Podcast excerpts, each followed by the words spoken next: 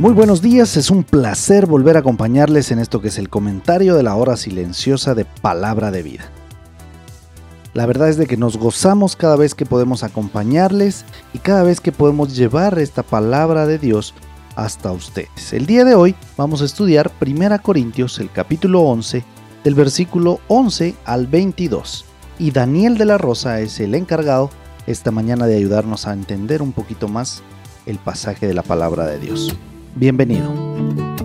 Gracias Ferdi, es, de veras muy emocionante volver otra vez a encontrarnos en este lugar compartiendo la palabra de Dios, la hora silenciosa, ese momento diario donde meditamos la palabra de Dios.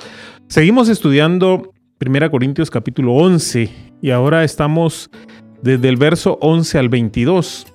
Pablo sigue apelando a la experiencia, a la naturaleza y al sentido común en el asunto del atavío de las mujeres en cuanto al corte de pelo de los varones y vamos a ver algunas cosas que son muy interesantes. Dice el verso 11, pero en el Señor ni el varón es sin la mujer, ni la mujer sin el varón. Y esto habla acerca de la relación que debe existir en el matrimonio, la que Dios ha establecido. Una relación en la cual ni el hombre es sin la mujer, ni la mujer sin el varón. Y esto se cumple para todos, salvo para aquellos que Dios haya dado un don especial para no, no casarse. Porque así como la mujer procede del varón, también el varón nace de la mujer, pero todo procede de Dios.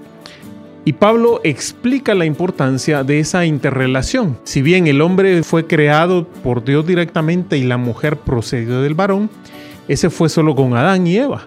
Pero ahora todos los demás hombres hemos procedido nacido de las mujeres. Así que esa, esa interrelación especial ese tratarse diariamente entre un varón y una mujer no significa eh, que alguien sea superior al otro. Entendemos específicamente que estas instrucciones en cuanto a la sumisión, en cuanto al orden, se refiere a la iglesia, a, los cultos, al orden, ¿verdad? Que se debe mantener en la iglesia. Así que Juzgad vosotros mismos, dice, es propio que la mujer ore a Dios sin cubrirse la cabeza. Y este pasaje habla acerca de el servicio dentro de la congregación. La mujer no debe atraer la atención hacia ella, sino debe atraer la atención hacia Dios.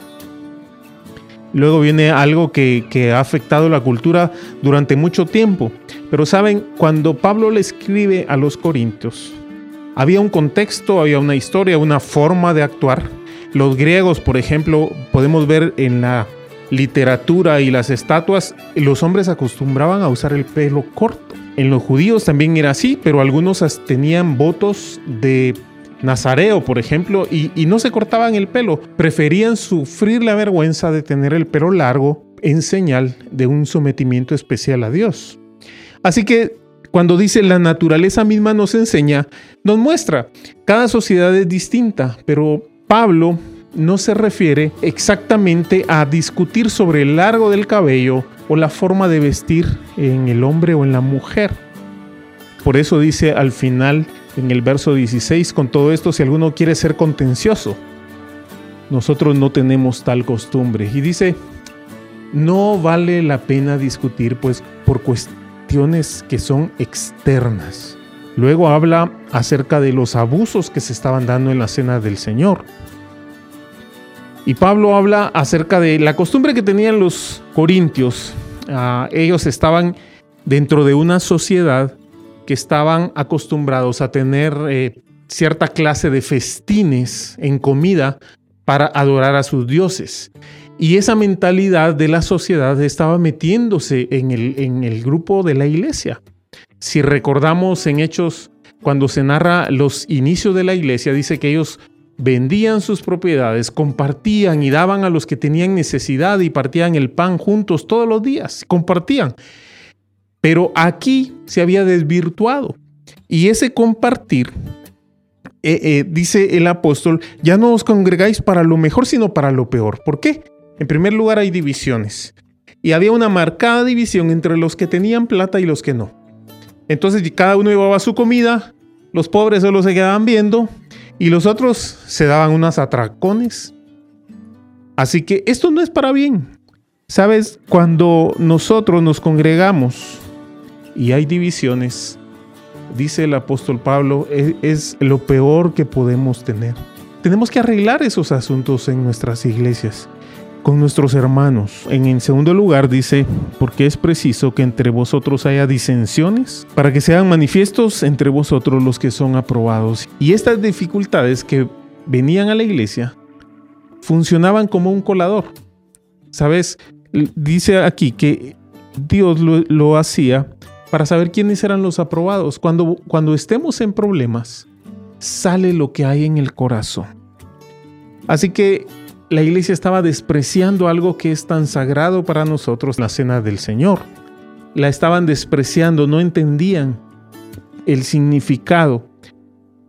Cuando vemos el significado que está explicado en los cuatro evangelios, cuando se detalla a, a través de Pablo, vemos que el Señor nos manda a, recordar su muerte. No nunca nos manda a recordar su nacimiento, pero sí su muerte, por el efecto que tú pagó nuestro pecado.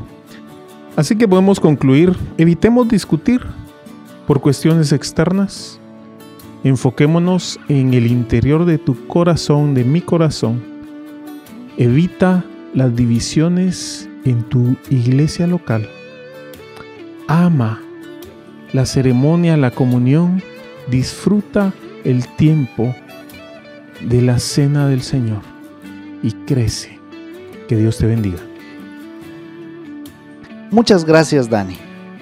Como jóvenes también tenemos que tener muy presente el amor fraternal dentro de nuestra iglesia local.